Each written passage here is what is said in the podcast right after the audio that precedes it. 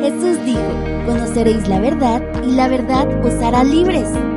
Es nuestra oración que este mensaje edifique su fe, renueve su entendimiento y transforme su vida. Amén. Muy buenas tardes. ¿Cómo están? Miren qué emocionante oír que nuestros servicios navideños ya están casi, casi llenos. Así que, este es el trato. Si los veo en su teléfono, voy a asumir que están reservando, no están en Facebook, no están haciendo nada de esas cosas, o están tuiteando de lo lindo que el Señor les está hablando. Eso es, eso es lo único que vamos a, a asumir acá. Pero bueno, vamos a pasar a la palabra. Hoy les tengo eh, un mensaje corto teníamos dos opciones, como vamos verso por verso eh, en, nuestra narración del libro de Lucas, o lo dejábamos con un mensaje muy corto, o teníamos que agarrar una sección un poco más larga y entonces se volvió un mensaje enorme. Entonces, hoy vamos a tener un mensaje corto, pero como, como decimos aquí en Guatemala, al hueso. O sea, vamos a ir directo al grano. Y miren, es que la semana pasada iniciamos nuestra serie navideña que le llamamos El Regalo el regalo. Y hemos estado viendo, pues, verso por verso en la narración del Evangelio de Lucas sobre el nacimiento de Jesús. Y hemos estado descubriendo regalos increíbles de parte de Dios que son parte de el regalo que el Señor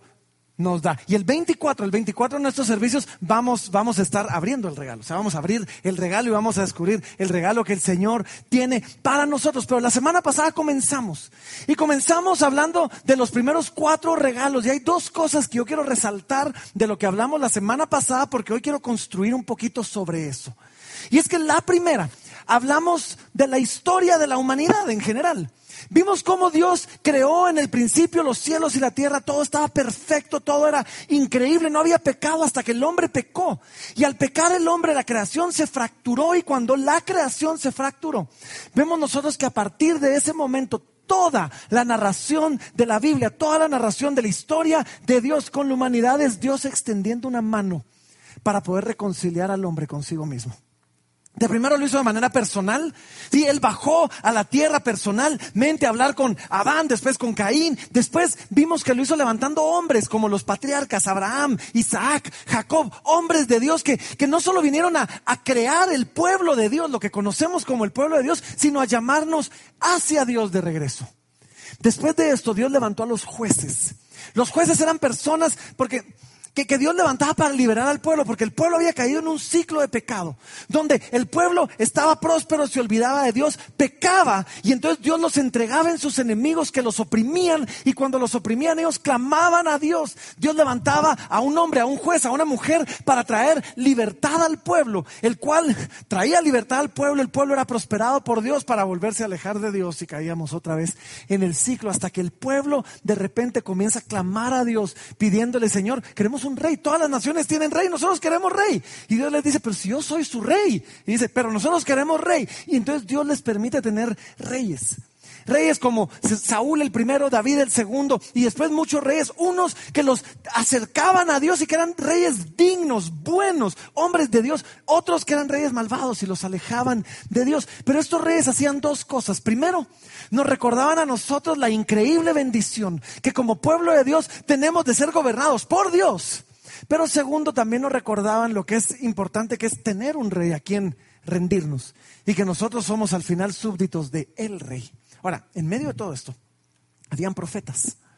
Y los profetas hacían dos cosas. Primero, los profetas siempre traían una voz, un, llamado al arrepentimiento, señalaban el pecado en el pueblo y les decían, arrepiéntanse y nos recordaban cosas increíbles. Como Dios diciendo, hey, yo soy lento para la ira, grande en misericordia, así que porfa, arrepiéntanse, todavía hay tiempo, pero lo segundo que los profetas hacían es que los profetas comenzaban a anunciar anunciar el mensaje de aquel que había de venir y que iba a traer una verdadera libertad al pueblo. Y hablaban acerca de este Mesías prometido, esta persona que iba a venir a traer liberación, ese Mesías llamado Jesús. Y hoy, precisamente, vamos a hablar un poco, un poco de esto, porque una de las cosas que caracteriza los evangelios, las, las narraciones de la vida de Jesús, es que los evangelistas se esforzaron mucho en que continuamente leemos cosas como estas. Decían, y esto pasó, o esto fue escrito, para que se cumpliese lo dicho por el profeta. cuando dijo tal cosa? Y es que todos estaban pendientes, todos estaban pendientes de lo que iba a pasar. Ahora, la segunda cosa que hablamos la semana pasada es que hablamos de nuestros primeros cuatro regalos. Y la semana pasada hablamos del primer regalo que era el favor de Dios. El segundo regalo que era la gracia de Dios. El tercero que eran las bendiciones que vienen por medio de la fe y que encontramos en Dios. Y el cuarto regalo, que es el que les quiero y quiero construir sobre ese el día de hoy, fue un regalo. Es más, lo, voy a buscar, espérenme. Lo, lo voy a sacar por acá. Porque aquí tenemos todos los regalos que vamos a estar hablando en esta serie y tenemos varios de los regalos. Este fue de la semana pasada, este es de la... Aquí estamos. Y tenemos este regalo que hablamos la semana pasada, pero, pero que es tan increíble este regalo que necesitamos un ejemplo. Necesitamos poder ver cómo funciona esto en la vida práctica para que nos demos cuenta de lo que realmente es el compromiso de parte de Dios para con nosotros.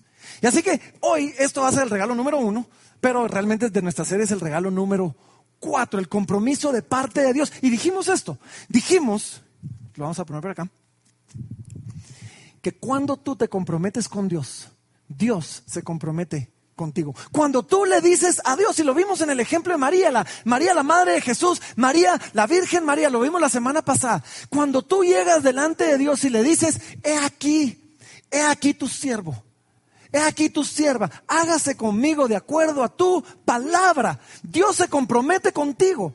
Y Dios dice, pues yo también voy a hacer mi parte. Y Dios hace cosas increíbles para que eso se cumpla. Así que hoy vamos a hablar de estas dos cosas. Y quiero que me acompañen a Lucas capítulo 2. En medio de todo esto vamos a dar otro par de regalos. Lucas capítulo 2.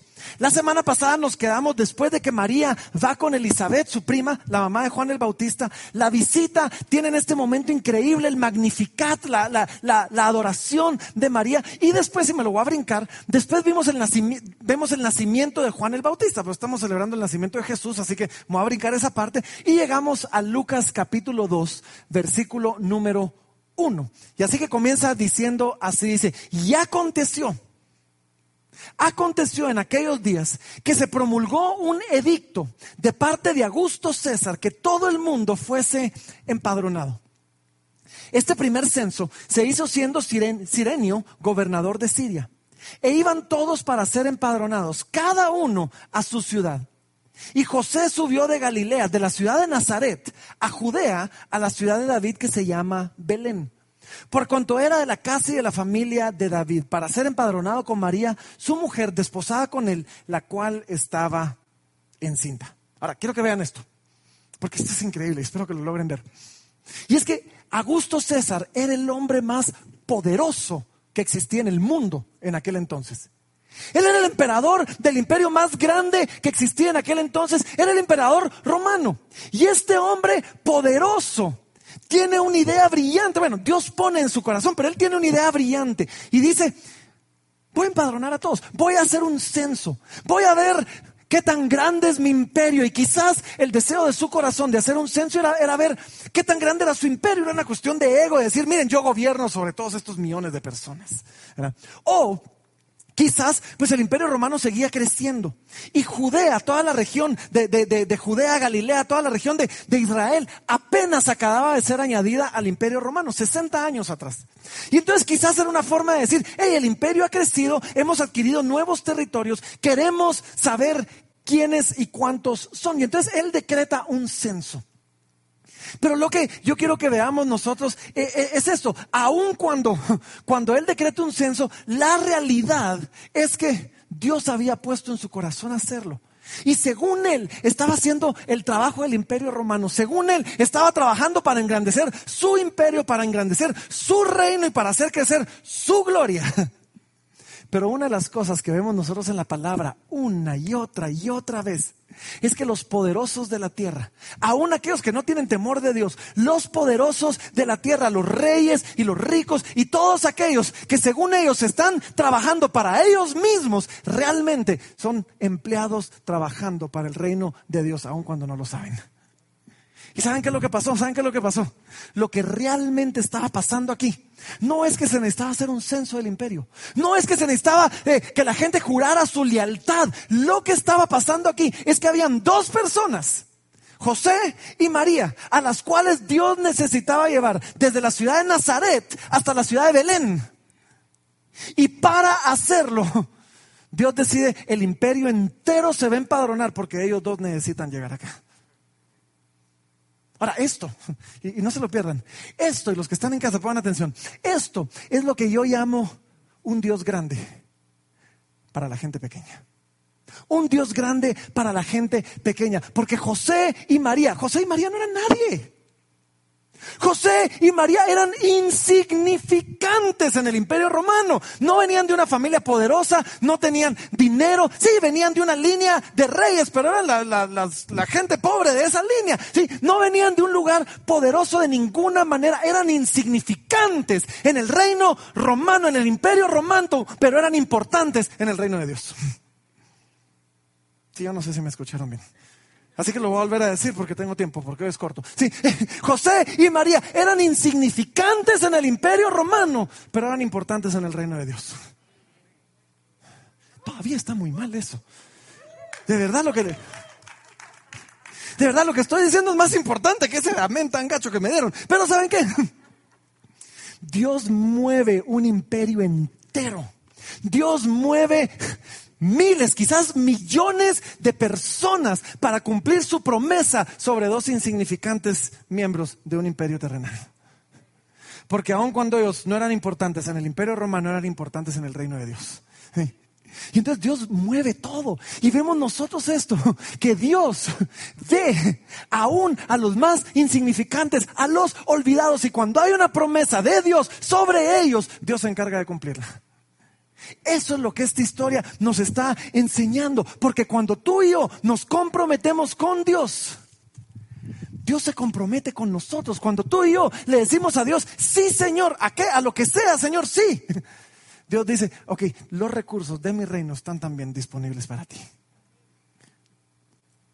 y vemos a Dios mover un imperio entero, porque había una promesa, porque había una promesa que tenía que cumplir, porque Él había prometido un Mesías y ese Mesías tenía que nacer en Belén. Porque la promesa decía que el, Mesías iba a nacer en Belén y Dios cambia las circunstancias de un imperio entero para cumplir su promesa. Y esto es parte de lo que yo quiero que ustedes vean.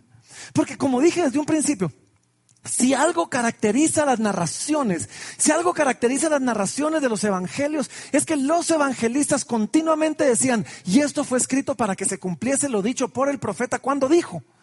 Y es que los profetas habían hablado sobre la vida de Jesús muchísimas cosas.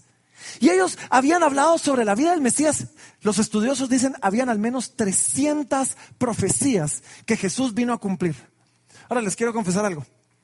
Yo he querido estudiar las 300 profecías y cada vez que me meto a estudiar en las 300 profecías encuentro que los, que los estudiosos ponen, y por razones de tiempo solo vamos a poner estas 20 o estas 30 o estas 40. Y entonces, y todos ponen las mismas 20, 30 o 40. Entonces, nunca he logrado ver las 300, si les soy honesto. Pero hice un estudio la vez pasada y logré recopilar entre 80 y 90 profecías, que si alguien tiene curiosidad va a estar mañana en la página web. Si mañana en nuestra página web van a ver por lo menos 80, pero por cuestión de tiempo solo esas 80 las voy a poner por cuestión, pero habían, miren, habían por lo menos 300 profecías y, la gente sabía esto. La gente sabía que cuando el Mesías viniera, habían un montón de requisitos y habían un montón de cosas que él tenía que hacer. Los judíos lo sabían. Los discípulos lo sabían. Aún los reyes paganos lo sabían. Y entonces cada vez que nacía alguien y que había alguien así, un, líder prominente, un líder que sobresaltaba, todos comenzaban a observar. Y todos comenzaban a tomar nota y todos sacaban su, su, su checklist y decían, ok, cumplió, cumplió, cumplió. Ah, esto, él no puede ser el Mesías. Y Jesús lo sabía. Y entonces Jesús durante su ministerio trabajó para que estas profecías se cumplieran. Pero habían profecías que no dependían de él. ¿Dónde iban a hacer eso? No dependía de Jesús. ¿O, o sí? Y es que algunas de estas profecías no, no dependen del que nace, a menos de que pasen por casualidad. O Dios esté guiando la historia para que se cumplan. O Jesús, siendo Dios, era soberano, aún siendo bebé, acerca de las cosas que tenían que pasar sobre él. Y entonces, hoy quiero compartirles algunas de esas profecías. Y ya lo he hecho antes. Y si alguien ya lleva algún tiempo aquí en la iglesia, ya lo hemos hecho antes. Y lo voy a compartir porque yo sé que no se recuerdan bien. Y, y no es porque no me pongan atención, es porque no sé si el punto es que se recuerden completamente de todas las profecías. Ese no es el punto. El punto es que ustedes puedan saber de que hay un sustento en nuestra fe. Y aún que el día de mañana ustedes puedan decir, no me recuerdo todo lo que me hablaron en la iglesia, pero me recuerdo que las profecías se cumplieron en Jesús y hice mi trabajo. Yo me recuerdo cuando estaba en la U. Tomé una clase y era la clase, la clase de estadística. Y me cae re mal porque es una, es una materia importante. O sea, necesitamos la estadística y no entendí nada. O sea, fue terrible la clase. El maestro, Dios lo bendiga, se nota que era un genio. O sea, el cuate, uno lo miraba y decía, wow, él sí sabe lo que está haciendo. Yo no entiendo nada de lo que está haciendo, pero él sabe lo que está haciendo. Era ese tipo de maestros. Y me recuerdo que él llegaba a la clase y ni nos hablaba, ni nos hablaba. Y sacaba su cuaderno y comenzaba a escribir fórmulas matemáticas. Y entonces comenzaba a escribir las fórmulas matemáticas y, todo el semestre se pasó solo haciendo las demostraciones matemáticas de la fórmula que nos quería presentar. Les voy a confesar, no aprendí nada. Y no me recuerdo absolutamente nada de lo que me enseñó. Pero me recuerdo que las fórmulas que nos enseñó tenían un sustento. Y eran enormes. Y uno tomaba notas y después el, yo, me eché, yo creo que me eché esa clase o gané solo porque copié, no, no sé. O sea, pero, pero de alguna manera, aun cuando no recuerdo, recuerdo, si algo hizo él, es que me dio la confianza de decir, estas fórmulas tienen sustento. Y cuando uno, yo soy ingeniero, cuando uno es ingeniero y uno le toca diseñar una estructura o algo, es bueno tener la confianza de puedo usar esta fórmula. ¿Por qué? Porque alguien la demostró. Y porque sé que esa fórmula tiene un respaldo. Ahora, como creyentes, otras, yo no pretendo que se recuerden de todo lo que vamos a hablar el día de hoy. Yo lo que quiero es que ustedes tengan la certeza de decir, hey, todo lo que hablamos tiene un respaldo. Y aun cuando no recuerdo todo, mi fe está bien fundamentada porque tiene un respaldo. Así que, si Dios nos pide que confiemos nuestra vida en, Él, más vale que tenga un respaldo. ¿O no? Así que bueno, hay muchos aspectos de la vida de Jesús que estaban profetizados. Como por ejemplo, ¿dónde iban a ser? Bueno, ¿cómo iban a ser? La semana pasada vimos que iban a ser de una virgen. El, profeta Isaías había dicho, por tanto la Virgen concebirá y dará a luz un hijo y llamará su nombre Emanuel, que significa Dios con nosotros. Y la semana pasada vimos cómo María, María siendo virgen, el poder del Espíritu Santo viene sobre ella y ella concibe del Espíritu Santo y tiene un hijo llamado, llamado Jesús, que es el Salvador del mundo, que es Dios con nosotros. Y después, si lo estamos viendo el día de hoy, se nos habla de dónde iban a ser el Mesías. Y esto es bien chilero. Y miren, qué, chilero esto. Porque nos dice que el Mesías iba a nacer en Belén. Pero también había otra profecía que nos decía que el Mesías iba a salir de Egipto. Y había otra profecía que nos, que nos decía que el Mesías iba a ser llamado Nazareno. Y entonces uno dice, ok, Belén, Egipto y Nazaret no son el mismo lugar. Y, y lo que Dios, es que lo que Dios hace es increíble. Porque ya vimos, Dios mueve un imperio entero para traer a José y a María, que vivían en Nazaret, los lleva a Belén. Y en Belén nace Jesús. Pero los que conocen la historia saben de que Herodes, el rey de, esa provincia local, había agarrado a los reyes magos y les dicen, hey, oí que van a ser el, rey de Israel. Ahí me cuentan. Y cuando los reyes magos no regresan a contarle, él saca un decreto y dice, vamos a matar a todos los niños de menos de dos años. Pero un ángel se había aparecido a José y a María. Y ese ángel les dice, hey, van a matar a Jesús. Así que salgan huyendo. ¿Y saben a dónde salieron huyendo? A Egipto. Porque se tenía que cumplir que de Egipto llamé a mi hijo. Y aun cuando nació en Belén, se lo llevan a Egipto y ahí pasa una buena parte de su niñez en Egipto hasta que de repente llegan noticias que les dicen, hey, Herodes ha muerto Aquellos que perseguían al niño ya murieron, pueden regresar, pero José y María, aunque eran originalmente de Belén, vivían en Nazaret. Y entonces regresan a Nazaret porque Jesús iba a ser llamado Nazareno. ¿Se dan cuenta qué chilero? Cómo Dios se encarga de que todas y cada una de las promesas que habían sobre él se cumplieran.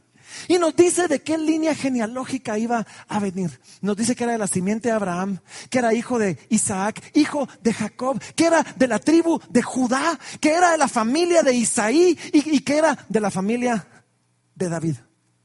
Y cuando ustedes leen los evangelios, y en Mateo y en Lucas, ustedes comienzan leyendo las genealogías, y uno dice, pero por Dios, qué aburrido esto. O sea, ¿a, mí de qué me sirve saber todos estos nombres extraños? De eso me sirve saber todos esos nombres extraños. Porque los evangelistas sabían, hey, él tenía que haber sido hijo de Abraham. Y en esas genealogías vemos, aquí está Abraham, y aquí está Isaac, y aquí está Jacob, y aquí está Isaí, y aquí está David. Y tanto José como María venían de la misma línea.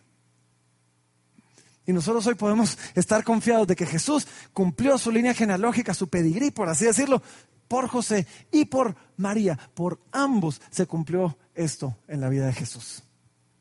Y cuando se trata de su ministerio, se nos enseña cómo iba a ser llamado, que se le iba a decir Señor, que se le iba a llamar profeta, y lo vemos cumplido en su, eh, en su vida, en su ministerio. Se nos, se nos dice cómo iba a enseñar. Que él iba a enseñar por medio de parábolas y Jesús mismo para y dice, hey, yo les voy a enseñar por medio de parábolas para que viendo no vean y oyendo no escuchen. No voy haciendo que se arrepientan y se conviertan y yo los perdone. Y uno dice, pero ¿qué onda? Pero se nos había dicho que así iba a ser. Y se nos había dicho dónde iba a enseñar. Se habla de que la tierra de Zabulón y de Neftalí, gran luz les resplandeció. Y es porque vino la luz, vino el Señor, que es la luz del mundo, a enseñar justo en ese lugar. Se nos dice cómo iba a entrar a la ciudad. No como un rey conquistador que venía sentado en un, en un caballo blanco para conquistar, no, sino como un rey humilde que venía a hacer la paz con la ciudad sentado en un burro, en un, burro, en un pollino de asno. Y vemos nosotros cómo el Señor entra en su pasión y cómo la gente lo sale a recibir como el Mesías prometido cantando, Osana, bendito el que viene en el nombre del Señor, cumpliendo exactamente esa, esa profecía y cómo iba a ser traicionado por un amigo y por cuánto iba a ser traicionado.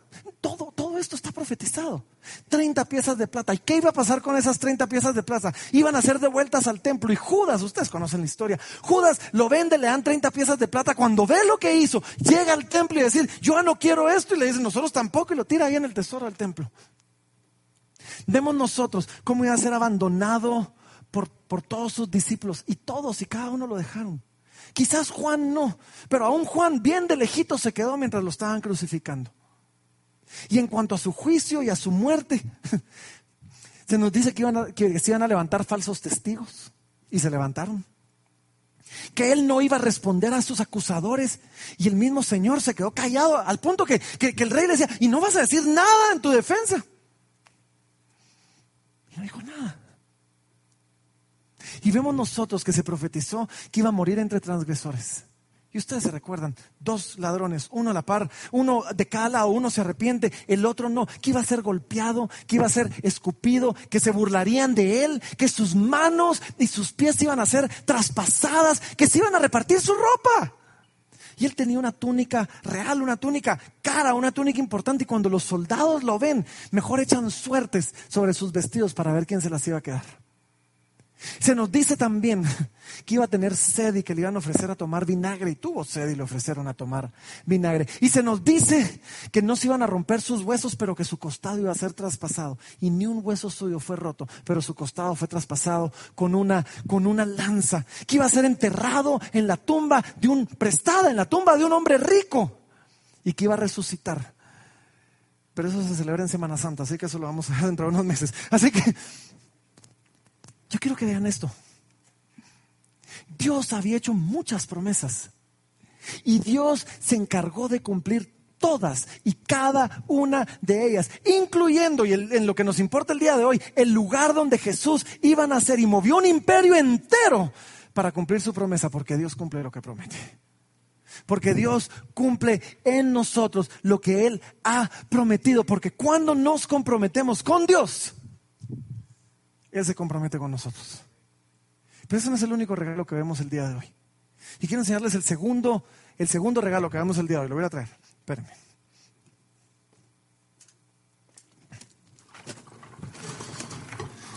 No, este no.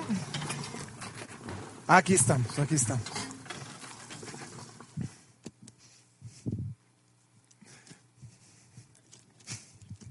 que hacerlo bien hecho. Y este segundo regalo que vamos a ver el día de hoy, que realmente de nuestra serie es el regalo número 5, es un regalo que no suena tan a regalo, pero es el regalo de su pobreza. Yo quiero que vean esto, porque es bien fácil, lo vamos a dejar por acá. Es bien fácil en medio de ver a Dios hacer cosas sobrenaturales y cosas increíbles. El perdernos de vista que aún en su nacimiento sobrenatural, virginal, donde Dios los movió a todos, aún ahí comenzamos a ver nosotros lo que muchos llaman el camino a la cruz. Es que, piénsalo. Dios acababa de mover al imperio romano entero porque necesitaba llevar a José a María del punto A al punto B, de Nazaret a Belén, y mueve un imperio entero. Uno pensaría que si Dios movió un imperio entero, al menos, al menos, se iba a encargar de que hubiera espacio en el mesón para ellos. Y déjenme leerles el texto, porque dice así, dice, y aconteció que estando ellos ahí, en Belén, se cumplieron los días de su alumbramiento y dio a luz a su hijo primogénito y lo envolvió en pañales y lo acostó en un pesebre porque no había lugar para ellos en el mesón. Otra vez, Dios mueve al rey, Dios mueve al emperador, Dios mueve al reino y a Dios se le olvida hacer la reserva en el hotel. Pareciera como contradictorio, ¿no? Y es que esto no se trata de lo que Dios podía hacer, se trata de lo que Dios quería hacer. Y lo que Dios quería hacer, la voluntad de Dios en este momento era esta, que Él siendo rico, se hizo pobre por nosotros para que en su pobreza nosotros fuésemos enriquecidos. Esa era la voluntad. Y esto no está hablando de dinero. Esto no está hablando de bienes materiales. Yo no te estoy diciendo que Jesús se hizo pobre, aunque era pobre terrenalmente, para que tú y yo fuéramos ricos y tuviéramos casas, carros, sueldos, puntos. No, no estoy hablando de eso. Esto está hablando de que Él renunció a lo que le pertenecía para darnos a nosotros lo que nunca hubiéramos podido alcanzar. Y Él renunció a un reino espiritual, a un reino eterno, a un reino celestial, para darnos a nosotros la bienvenida, que tuviéramos acceso a las riquezas de ese reino, al perdón, a la gracia, a la misericordia, que fuéramos hechos herederos con Cristo de la, de la gloria de Dios.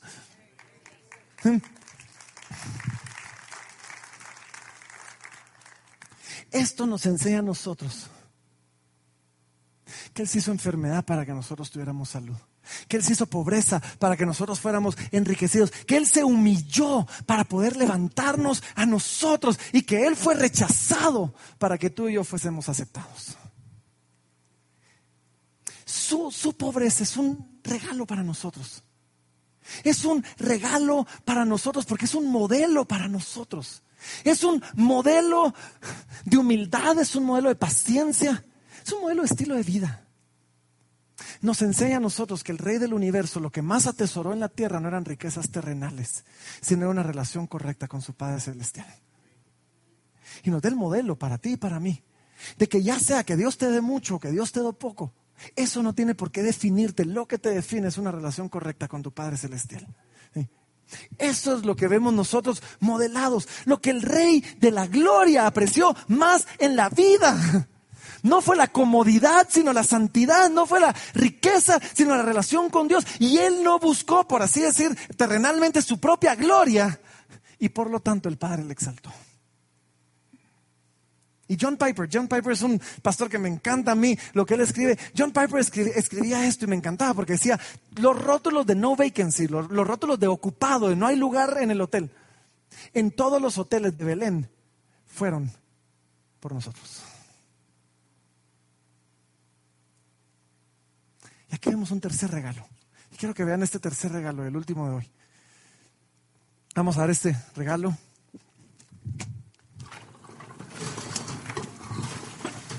Creo que está por aquí. Ok, aquí está. Y este tercer regalo es glorioso. Porque me encanta. Te lo voy a enseñar. A este regalo le llamo Todos son bienvenidos.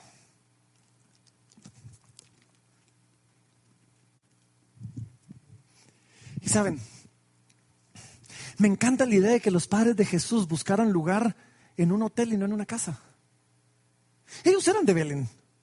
Seguro tenían familia en Belén, seguro tenían conocidos en Belén, seguro a más de alguien, más de alguien les hubiera abierto la puerta y los hubiera recibido, más de alguien. Sobre todo en la cultura judía, donde, donde era tanta, la hospitalidad era tan importante. Y sin embargo, ellos fueron a buscar un lugar, a un hotel. ¿Saben por qué? Porque en la casa de alguien solo entra, en, en mi casa solo entra el que yo conozco. Si yo, perdón, pero si yo no te conozco, no mucho vas a entrar a mi casa, mucho menos dormir en mi casa. Duerme en mi casa solo aquel con quien yo me siento que mi familia va a estar segura porque ellos son seguros. Pero en un hotel entra cualquiera que pueda pagar el precio. Y no sé si ya lo vieron, pero si no lo han visto, esto es lo que les quiero decir. En un hotel eh, Matthew Henry lo decía así. Matthew Henry decía esto. Él decía, un hotel recibe a todos los que vienen. Cristo también. Cristo también. Y es que en un hotel entran todos. Y Cristo, por medio de su vida, por medio de su muerte, por medio de su resurrección, viviendo la vida perfecta que vivió por nosotros, la vida que debimos vivir y no pudimos. Y muriendo la muerte que merecíamos morir y que no morimos, nos dio aquello que no podíamos alcanzar, pero que queríamos. Y Cristo nos da el acceso al reino de Dios. Y por Cristo ahora todos son bienvenidos. Por Cristo podemos llegar a Él rotos, podemos llegar a Él sucios, podemos llegar a Él pecadores, que igual somos bienvenidos. Él no nos va a echar fuera. Por Cristo podemos llegar enfermos y rotos, sí, y, Él no nos va a echar fuera. Podemos llegar en nuestro mejor momento o en el peor, y Él no nos va a echar fuera porque Cristo pagó el precio para que tú y yo pudiéramos estar en ese hotel, para que tú y yo pudiéramos entrar en el reino de Dios. ¿Saben cómo es esto? Hace algunos años trajimos un par de predicadores de esos héroes vivientes de la fe, los trajimos para un evento. Y claro, los queríamos atender. No te pego que no te quede del sol, ¿verdad? Ustedes saben cómo es eso. Los queríamos atender así. Y entonces, cuando me tocó llevarlos al hotel, esta es gente viajada, esta es gente que, que, viaja por el mundo entero. Yo me recuerdo, me parqueo y me dicen, no te preocupes, Francisco, nosotros podemos hacer el check-in. Y yo, no, no, no. Yo voy a hacer el check-in porque yo voy a pagar su habitación. Y llegué al front desk y le digo, póngalo todo en esta tarjeta y lo que ellos necesiten, aquí en esa tarjeta también. Ese es Cristo para ti y para mí. Él nos lleva a las puertas del reino. No está San Pedro ahí, pero Él nos lleva a las puertas del reino. Y Él llega y dice, hey, Él tiene un lugar acá y yo lo voy a pagar. Y con su vida, con su nacimiento, con su vida, con su santidad, Él pagó el lugar para que tú y yo tuviéramos un, un espacio, no en un hotel, sino en el reino de Dios. ¿Saben? La diferencia entre Cristo y un hotel es que a Cristo venimos sin la capacidad de poder pagar el, el lugar, pero encontramos que Él lo pagó por nosotros. Y a veces tú y yo, y esto es lo que les quiero decir, ya con eso termino. Yo les dije que era cortito, pero así al grano. A veces es bien fácil sentirse insignificante en un mundo de, en un mundo de casi 8 mil millones de personas. 7.9 mil millones de personas existen en el mundo hoy. Y estamos, y si no lo estás, deberías de estarlo. Estamos muy conscientes del hecho de que hay gente más importante que nosotros gente que tiene más influencia, más poder, más dinero, gente que tiene más exposición, una plataforma más grande. Estamos muy conscientes de eso. Y quizás pudiéramos llegar a desmotivarnos y sentirnos pequeños, sentirnos no importantes. Y si algo nos enseña esta historia es esto. No hay nadie tan pequeño que pase desapercibido ante los ojos de un Dios grande. Mm. Servimos a un Dios grande para gente pequeña y de la misma manera en que movió un imperio para cumplir su promesa sobre dos insignificantes judíos ante el imperio romano, si Él ha prometido algo a tu vida y tenemos su palabra llena de promesas, Él va a cumplir lo que prometió. Tenga que mover el mundo entero para cumplirlo. Si Él ha prometido algo a ti a través de su palabra, si Él ha prometido algo a ti, aún a nivel personal, Él lo va a cumplir. Otra vez, nadie es tan pequeño como para no llamar la atención de Dios. Y este tiempo, y estas fechas nos recuerdan eso. Dios cumple lo que promete. Si algo podemos ver en el nacimiento Jesús es eso. Dios cumple lo que promete. Nada que Dios haya prometido va a quedarse en su cumplimiento. Nada. Nada, nada, nada. Lo cumplió en la venida de Cristo y lo va a cumplir en tu vida. De la misma manera. Y el cumplimiento de estas promesas, el cumplimiento de las promesas de Dios, ¿saben qué es lo lindo? No está amarrado a nuestra fidelidad como tú y yo estamos acostumbrados a que sea.